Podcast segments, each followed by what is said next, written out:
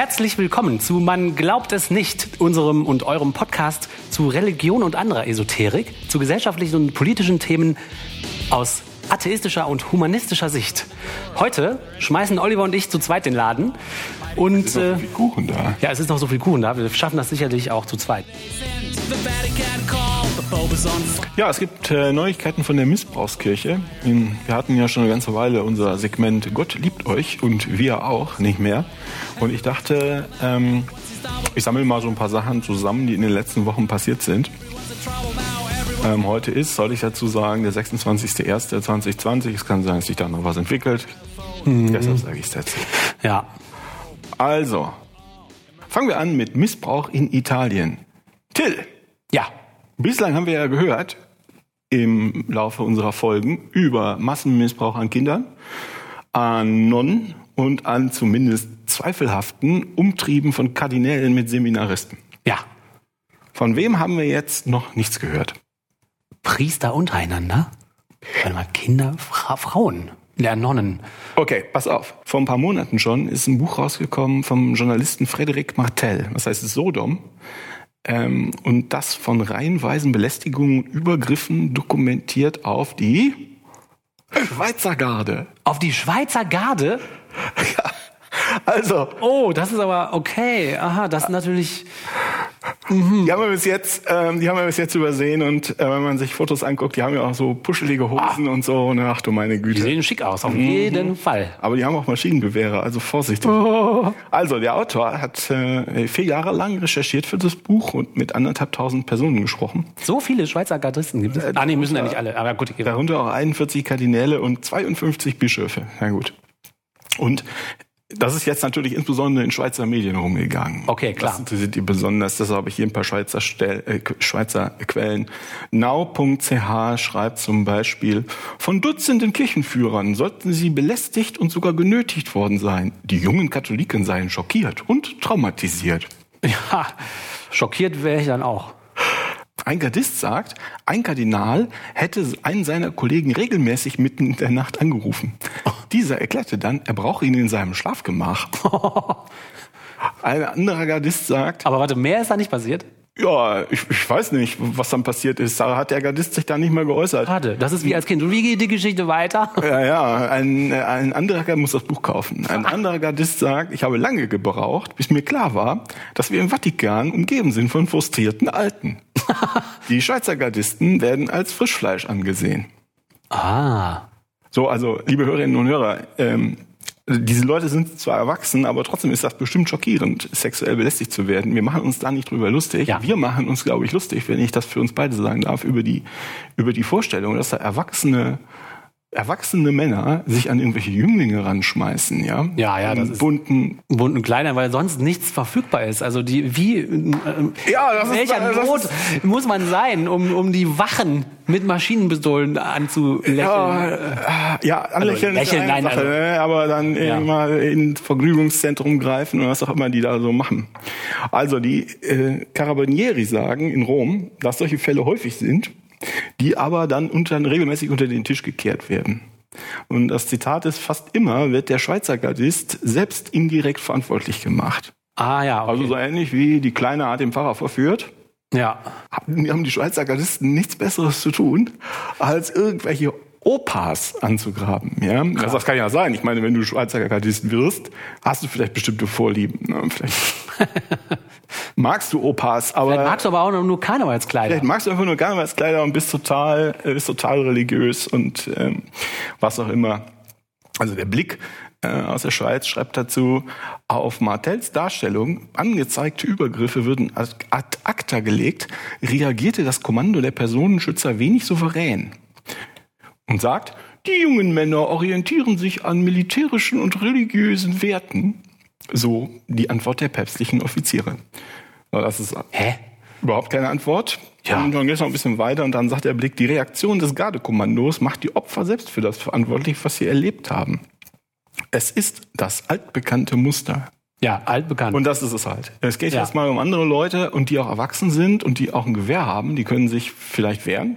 Gut, es sind immer noch deine Chefs, die dich begrapschen. ja, Machtverhältnisse spielen ja immer eine große Rolle in solchen aber sie Sachen. sind erwachsen, sie haben Gewehr.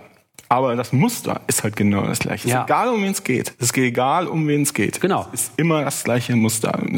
Genau, es geht um Machtverhältnisse auch, ne? Die spielen eine Riesenrolle, ob man überhaupt jemanden anzeigt und so weiter. Dann äh, so weiter Missbrauch in Italien oder im Vatikan, Missbrauch in den USA. Äh, da hat die Washington Post im November schon geschrieben, der Vatikan kündete den Rücktritt des Bischofs von Buffalo, New York, Richard Malone, an. Also der Vatikan kündigt den Rücktritt des Bischofs von New York an. Malones Diözese steht vor einer Untersuchung des FBI mit mehr als 100 glaubhaft Beschuldigten und mehr als 200 Klagen von Opfern. Boah. Malone versprach, Reformen einzuleiten. Und jetzt wird die New York Times ein bisschen schönfärberisch, weiß nicht. Also Malone versprach, Reformen einzuleiten, aber stattdessen wurde er von Vorwürfen der Vertuschung und peinlichen Lecks geplagt. Der Arme. Ja, der arme Mann. Er Der arme Mann. Und dann aber der Satz, eine Informantin sagt, sie habe ein 300-seitiges Dossier über beschuldigte Priester gefunden, das in einer Abstellkammer in der Nähe eines Staubsaugers versteckt war. Wow. Okay, das ist im Das, November passiert. das sind die Reformen, die die versprechen, dass man die Manuskripte neben dem Staubsauger versteckt. ja, deshalb ist er jetzt ja zurückgetreten worden vom Vatikan. Ja, das war im November. Aber wie geil diese Wortwahl ist, ne? Jetzt ist der geplagt. Nicht die Opfer sind irgendwie Opfer, nein. Dieser arme Kirchenmann ist jetzt geplagt. Geplagt von Vorwürfen. Ja, der arme Mann. Wie kann man das so formulieren? Das ist doch Ich unfassbar. würde das anders formulieren, aber, aber jetzt pass mal auf. Ich sage noch gar nicht zu Ende. Ja, das war im November, ja. Er ist jetzt zurückgetreten. Jetzt ganz aktuell schreibt die New York Times, letzten Monat wählte Papst Franziskus Bischof Nicolas Di Marzio, um die Missbrauchsfälle in der Diözese Buffalo zu untersuchen. Also schickt dann Schickt da einen Typ hin. der das mal untersucht. Es stellt sich aber heraus, dass der Bischof Di Marzio ein ausgewiesener Experte für Kindesmissbrauch ist. will sagen, War genauso, wie du dir das vorstellst. Bischof Niklas Di Marzio soll schon in den 1970er Jahren in Jersey City einen elfjährigen Missdiener während seiner Amtszeit als Priester sexuell missbraucht haben. oh, Und das hatte von einem Anwalt, der auch bei der Aufklärung des Bostoner Miss- Missbrauchsskandal äh, geholfen hat. Also nicht irgendjemand, sondern jemand, der sich damit beschäftigt. Und der Anwalt sagt, dass sein Klient als Messdiener und Schüler der kirchlichen Schule wieder erhol- wiederholt von Bischof Di Marzio und einem zweiten Priester missbraucht worden ist. Wahnsinn. Also, ah, Also das ist die gute Aufklärung und die, die Reformen, die die dann machen. äh, hier, das ist halt so. Also, der ist da hingekommen und dann werden die sich den genau angeguckt haben, die Presse. Ja, ja. So, und sonst gucken die sich halt, die gucken sich ja nicht irgendwen an, aber du guckst dir den an, weil der soll die Missbrauchsfälle aufklären. Ja, ja, ja. So, und immer wenn du dir einen anguckst, ist das ein Kinderficker. So ein Scheiß, ey. Ja. Kommen wir zurück nach Europa, Missbrauch in Frankreich. Das habe ich im ORF gelesen, ORF äh, online. In Frankreich hat ein katholischer Priester als Leiter von Pfadfinderlagern nach eigener Aussage zeitweise vier bis fünf Kinder pro Woche missbraucht. Ach du Scheiße. Und zwar über einen Zeitraum von 20 Jahren. Der sagt, für mich stellte sich das damals nicht als sexuelle Gewalt dar, sondern als Zärtlichkeit und Liebkosung, Was ist los? sagt der heute 74-Jährige. Wie bitte? Und dann hat er aber neu nachgedacht, ich habe mich getäuscht. Oh. Erst durch die Anklagen der Opfer habe ich verstanden, Ach du Scheiße. sagt er über die Kinder im Alter von 7 bis 15 Jahren. Boah, alter Schwede. Was ist denn in den Köpfen los? Und was ist mit dieser Organisation, die 20 Jahre lang so einen regelmäßigen Missbrauchstäter gewähren lässt? Also das, also das muss aber irgendwie, also Dass das nicht auffällt, ist eigentlich undenkbar. und du lässt in 20 Jahre immer weiter mit den Kindern arbeiten? Vier bis fünf pro Woche. Alter, ich meine, boah. Also die, die Gerichtspräsidentin äußert sich schockiert. Oh. Äh, dem Angeklagten drohen zehn Jahre Haft. Ja, aber auch Ein Teil der Taten ist bereits verjährt. Muss man mal sehen. Der arme Mann ist ja auch schon alt und er hat es ja eingesehen. Ähm, mal gucken, Und er ist auch ein reputierter Kirchenmann. Da Ganz muss man dann eine, bestimmt. eine ganz bestimmt. sanfte Strafe walten. äh, über Kardinal Pell damals. Ja. So, der Zeuge sagt aus, oder ein Zeuge sagt aus, der im Prozess, äh, der den Prozess als Gründer eines Opferverbands mit ins Rollen gebracht hat. Und der berichtet jetzt, ich lese das mal vor, er berichtete von Leid und Wut über den Priester, der ihn missbrauchte. Er habe als Heranwachsender ein sehr dunkles Leben geführt und einen Suizidversuch unternommen. Weil er den Priester als Verbindung zwischen Gott und den Menschen sah, habe er sein eigenes Schicksal jahrzehntelang verschwiegen. Das heißt, der meint, er sei selbst schuld gewesen. Ja, das ist so traurig. Die Leute gehen echt kaputt daran. Ne? Ich meine, Suizidversuch, stell dir das mal vor. Die Verbindung zwischen Gott und dem Menschen. Ja, du verdrehst den Leuten so lange das Gehirn, bis die irgendwie.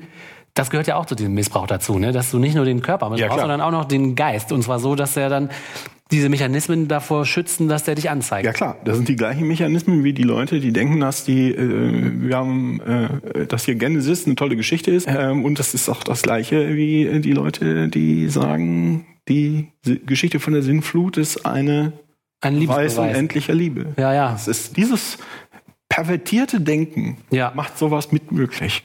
Dieses pervertierte Denken macht sowas mit möglich. Australien. Ach, es geht weiter. In Australien versucht die katholische Kirche einen Priester davon abzuhalten, sagt der Deutschlandfunk, sie wegen eines selbst erlittenen Kindesmissbrauchs zu verklagen.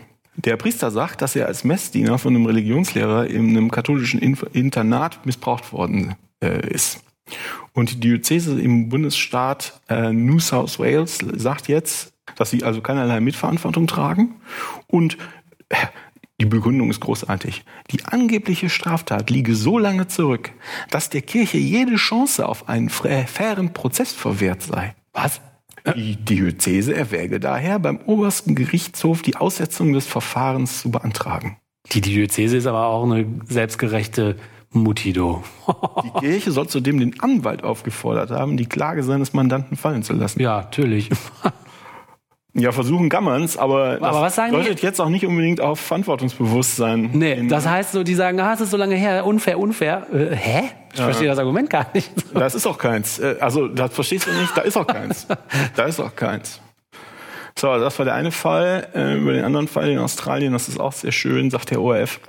Der Erzbischof von Brisbane, Mark Coleridge, weist den Plan zurück, bei Fällen von sexuellem Kindesmissbrauch Priester gesetzlich zum Bruch des Beichtgeheimnisses zu, ver zu verpflichten. Also wenn dir jemand sagt, hey, boah, ich habe letzte Woche Kinder gefickt und es juckt mich wieder, dann Darfst du nicht zur Polizei.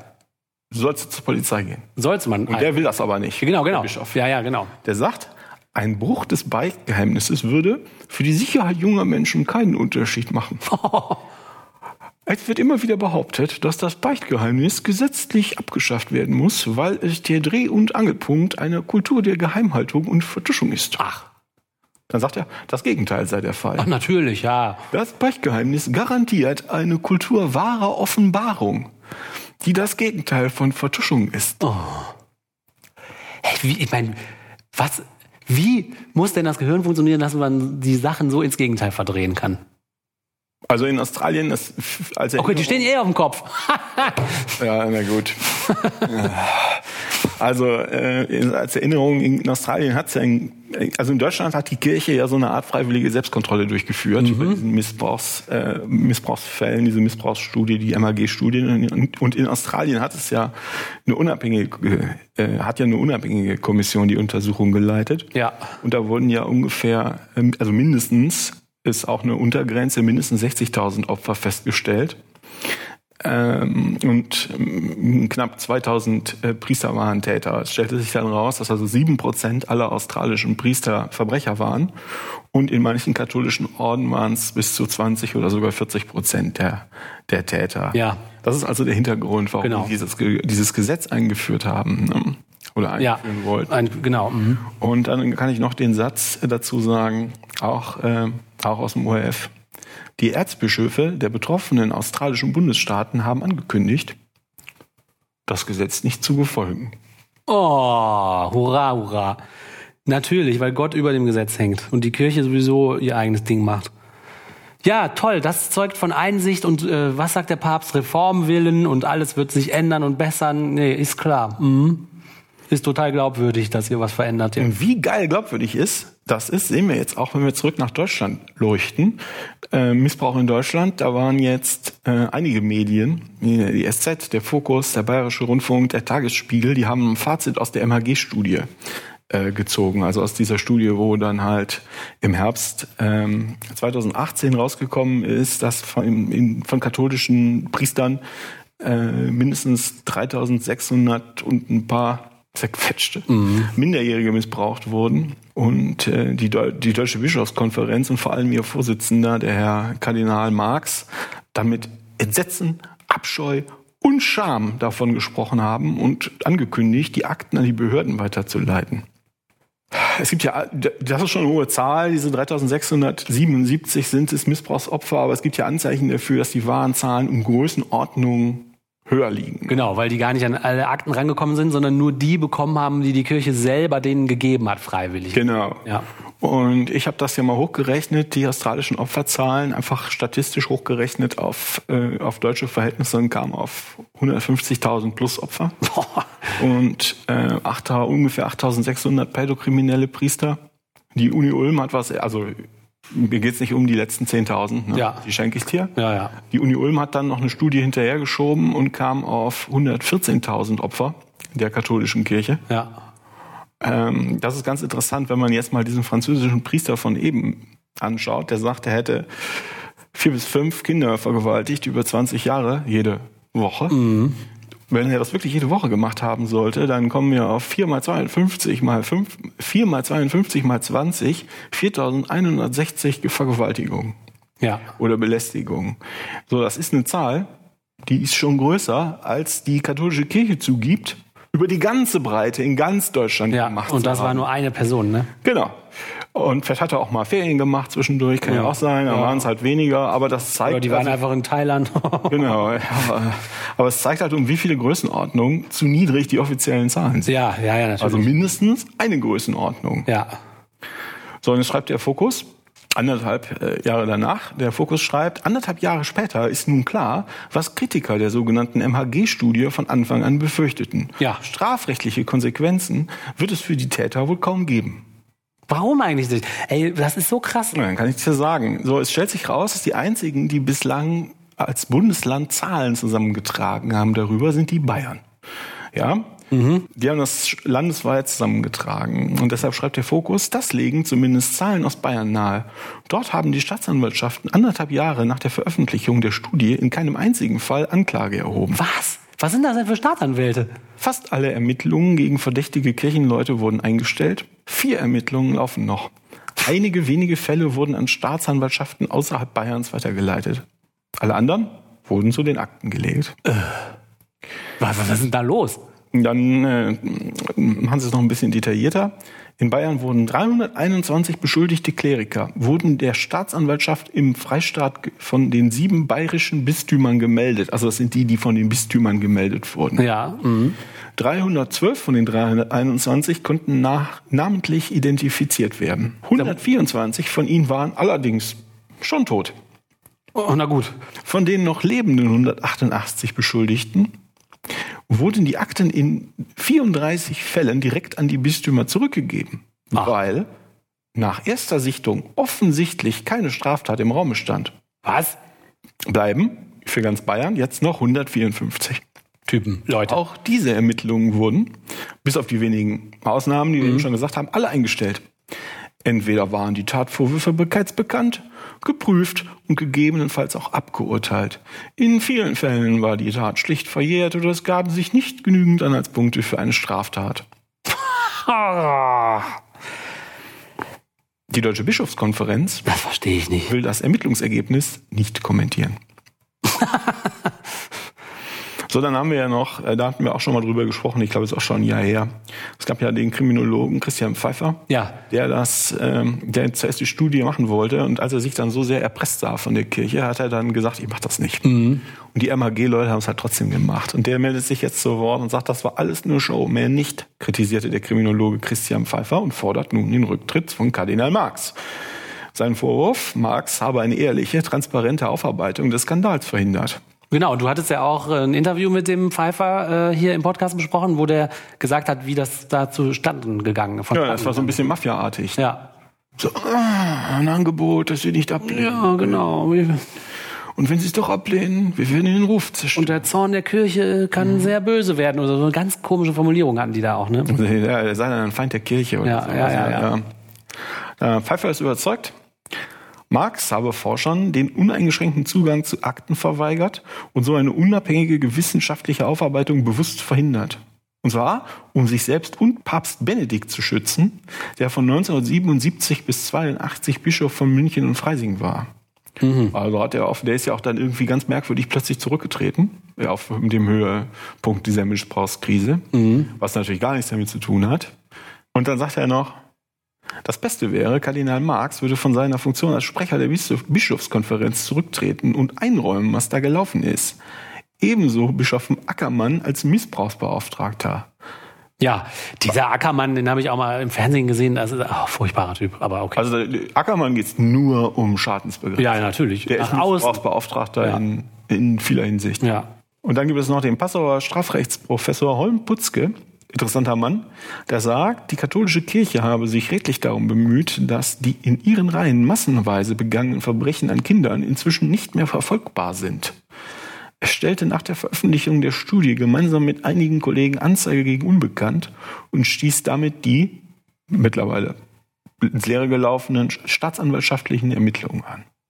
Also wenn man diese Fälle alle ein Fazit ziehen will, ich meine, es wird immer wieder deutlich, wir wiederholen das und wiederholen das und wiederholen das. Es geht überhaupt nicht um Aufklärung. Und es geht auch nicht um Opferschutz und auch nicht um äh, äh, Schadens, wie heißt das, Schmerzensgeld oder irgendwas für die Opfer, ne? Nee, das, das, das habe ich vergessen. Das hätte ich auch machen können. Das, wer, wer hat denn da laut vor sich hin philosophiert? Irgendein ein Kirchenfürst, dass er meinte, dass das, der Schadensersatz für die Opfer soll da aus äh, Kirchensteuermitteln bezahlt werden. Also äh, die ja. Allgemeinheit könnte da ja ruhig mal einen Schaden. Ja, genau. Wie war das noch? Die Allgemeinheit könnte da ruhig mal einen Beitrag leisten weil die Prämie, die Verschrottungsprämie für Stinkerautos würde ja auch aus allgemeinen Steuermitteln finanziert. Genau, und wenn die Opfer sich so, so anstellen, dann können ja, ja, ja. So genau. war das. Also das ist, echt, kein, ist kein Witz. Das war wirklich so. Also ich habe das jetzt nicht aufgeschrieben, aber äh, ich, ich glaube, das war so. Das sind also, keine rosigen Aussichten. Das wird echt, das es wird nur vorgeschoben Aufklärung wird vorgeschoben. Die Leute, die, die eigentliche Opfer, das eigentliche Opfer ist die Kirche. Die Kirche muss geschützt werden. Es gibt null Willen zur Veränderung. Ja, genau, das wollte ich auch gerade sagen. Es gibt überhaupt gar, gar keinen Ausblick dahin, dass sich irgendwas ändern würde. Und ähm, das ist, dass das jetzt weniger wird, das äh, oder vorbei sei sogar, das, das also so nicht. So. Also das Missbrauchssystem ist, soweit wir wissen, weiter intakt. Intakt, das auf weiter, das funktioniert. Die wollen das Beichtgeheimnis, die, die, die verhindern jedwede Aufklärung überall, die geben nichts an die Staatsanwaltschaften und wenn, dann machen die Staatsanwaltschaften irgendwie alles platt oder die geben es erst, wenn die Leute schon tot sind, an die Staatsanwaltschaft. Also Nee, wenn das so ist, dann wird sich da nichts ändern. Das ist super traurig, ne? Das hat man aufgedeckt, was da passiert. Und alles, was man sagen kann, ist, das wird so weitergehen. Also das ist seit den 90ern bekannt. Ja. Der Missbrauchsskandal in Deutschland ist auch schon seit zehn Jahren bekannt. Also diese, dass das in Massen, in Massen passiert. Wann war das in Boston? Ich glaube 1994. Das, das weiß ich jetzt nicht genau. Ich glaube ja. 1994. Aber seitdem wissen das eigentlich alle. Und das ist, es gibt null Willen zur Veränderung. Das wird gesagt. Und ich glaube auch, dass die Kinder, dass ja Marx oder Ackermann finden Kinderfickerei irgendwie doof.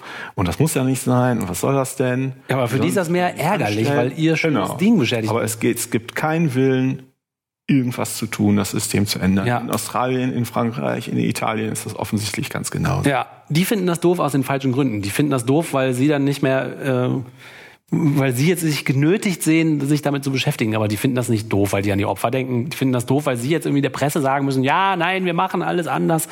Das finden die einfach nervig. Ich glaube nicht, dass die das wirklich tangiert.